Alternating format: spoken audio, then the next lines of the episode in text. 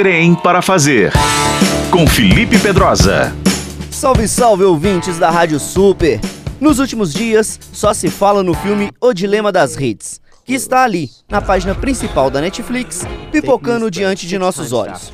O documentário, lançado neste ano e com a direção do norte-americano Jeff Orlovsky, ouviu ex-funcionários do Facebook, Instagram, Google, Twitter, entre outras redes sociais, e traz um panorama caótico, assustador para quem é dependente das mídias sociais, mesmo que você não saiba que é dependente delas. Um detalhe: pessoas ouvidas pelo filme não são meros funcionários, mas sim sujeitos que participaram da criação de importantes funções dessas redes, como o cara que criou o botão curtir.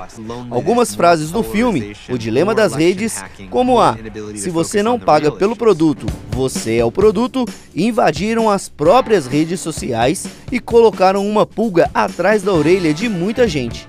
No entanto, o documentário aponta o problema, principalmente na interferência política que os algoritmos podem ter, mas deixa de lado boas soluções.